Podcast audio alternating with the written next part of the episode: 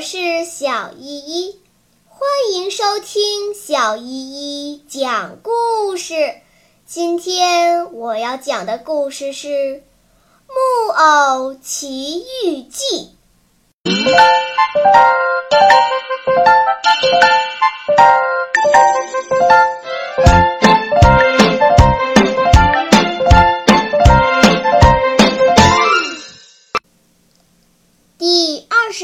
章：大驾闯祸。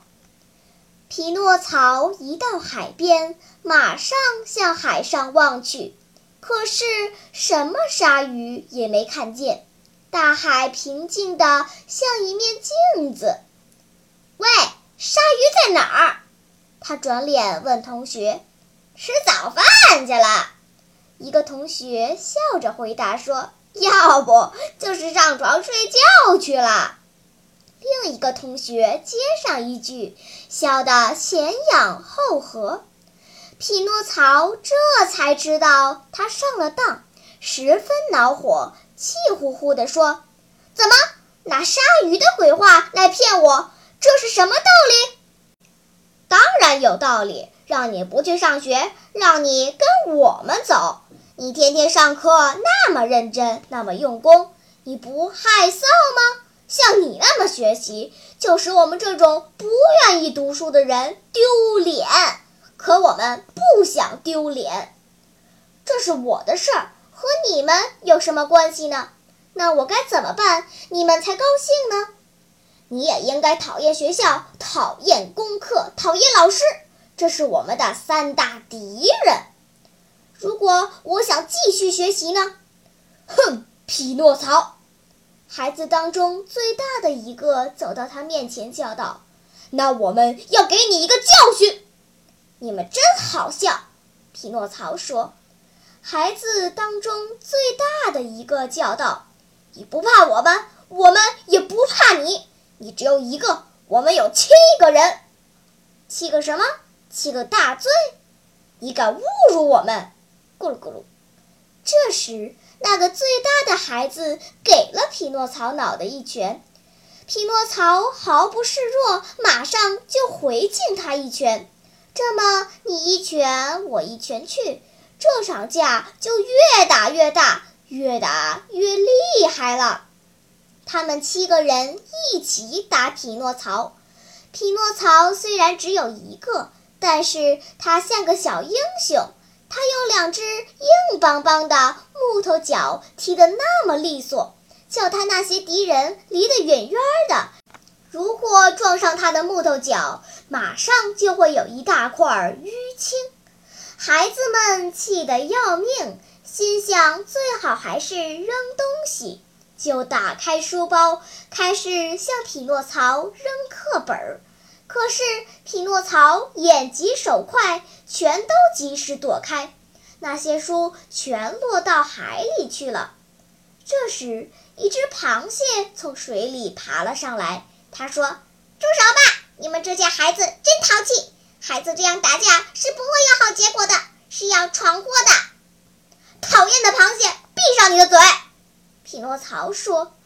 这时候。那帮孩子把自己的书扔完后，看见匹诺曹的书包就在不远的地方，他们把匹诺曹的书包也抢了过来。在匹诺曹的书当中，有一本很重很重的数学书。一个小坏蛋抓住这本书，瞄准匹诺曹的脑袋，用足力气扔过去，可他没击中木偶。却扔在另一个同学的头上了，这个同学的脸顿时白的像切开的面包，只叫出了两声：“哦，我的妈！救救我！我要死了！”接着他就直挺挺倒在沙滩上。孩子们看见闹出了人命，吓坏了，马上撒腿就跑，一转眼儿就没影儿了。这时候只剩下匹诺曹一个人，他虽然又难过又害怕，吓了个半死，可还是跑到海边，用手帕浸透了海水，回来敷在他那位可怜的同学的太阳穴上。他一面绝望的大哭，一面叫他这位同学的名字，说：“哦，艾乌杰尼奥，相信我，不是我干的。老师和妈妈经常翻来覆去的对我说，小心坏同学。可我总是不听。”匹诺曹一个劲儿地哭着、喊着、敲着脑袋，叫着可怜的埃乌杰尼奥的名字，直到听见沉重的脚步声走过来。他转脸一看，是两个警察。“你干嘛趴在地上？”他们问匹诺曹。“我在救护我这位同学。”一个警察靠近埃乌杰尼奥。低下头来，把他好好的看了看。这孩子一边太阳穴受伤了，是谁打伤他的？不，不，不是我。匹诺曹结结巴巴地说：“他是被什么东西打伤的？”这本书。这本书是谁的？是，是我的。不用说什么，马上起来，跟我们走。在走以前。两个警察叫来几个从岸边经过的渔民，警察对他们说：“这孩子头部受了伤，现在交给你们，你们把他带回去救护。明天我们再来看看。”然后他们回到匹诺曹身边，把他夹在中间，向村里走去。可怜的匹诺曹只觉得像在做可怕的噩梦啊！他吓得魂不附体。感到心里像扎针似的痛，因为他想到他夹在两个警察中间，经过小仙女的窗下，他真情愿死了算了。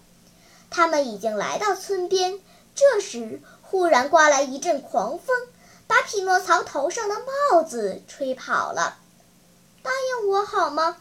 匹诺曹对两个警察说。让我去把我的帽子捡回来，去吧，可得快点儿。木偶走过去捡起帽子，捡到帽子后就撒腿向海边飞跑。他跑得很快，两个警察眼看很难追上，就放出了一条凶猛的大狗去追他。这条狗在赛跑中还得过冠军。匹诺曹拼命跑。可狗比他跑得更快，所有的人或者把头探出窗子，或者挤在路当中，都想看到这场激烈的赛跑的结果如何。可是他们这个希望落了空，因为那条狂犬和匹诺曹一路上跑得灰尘满天飞，几分钟以后就什么也看不见了。好啦，今天的故事就讲到这里吧。什么？你还没有听够呀？那就赶快关注小依依讲故事吧。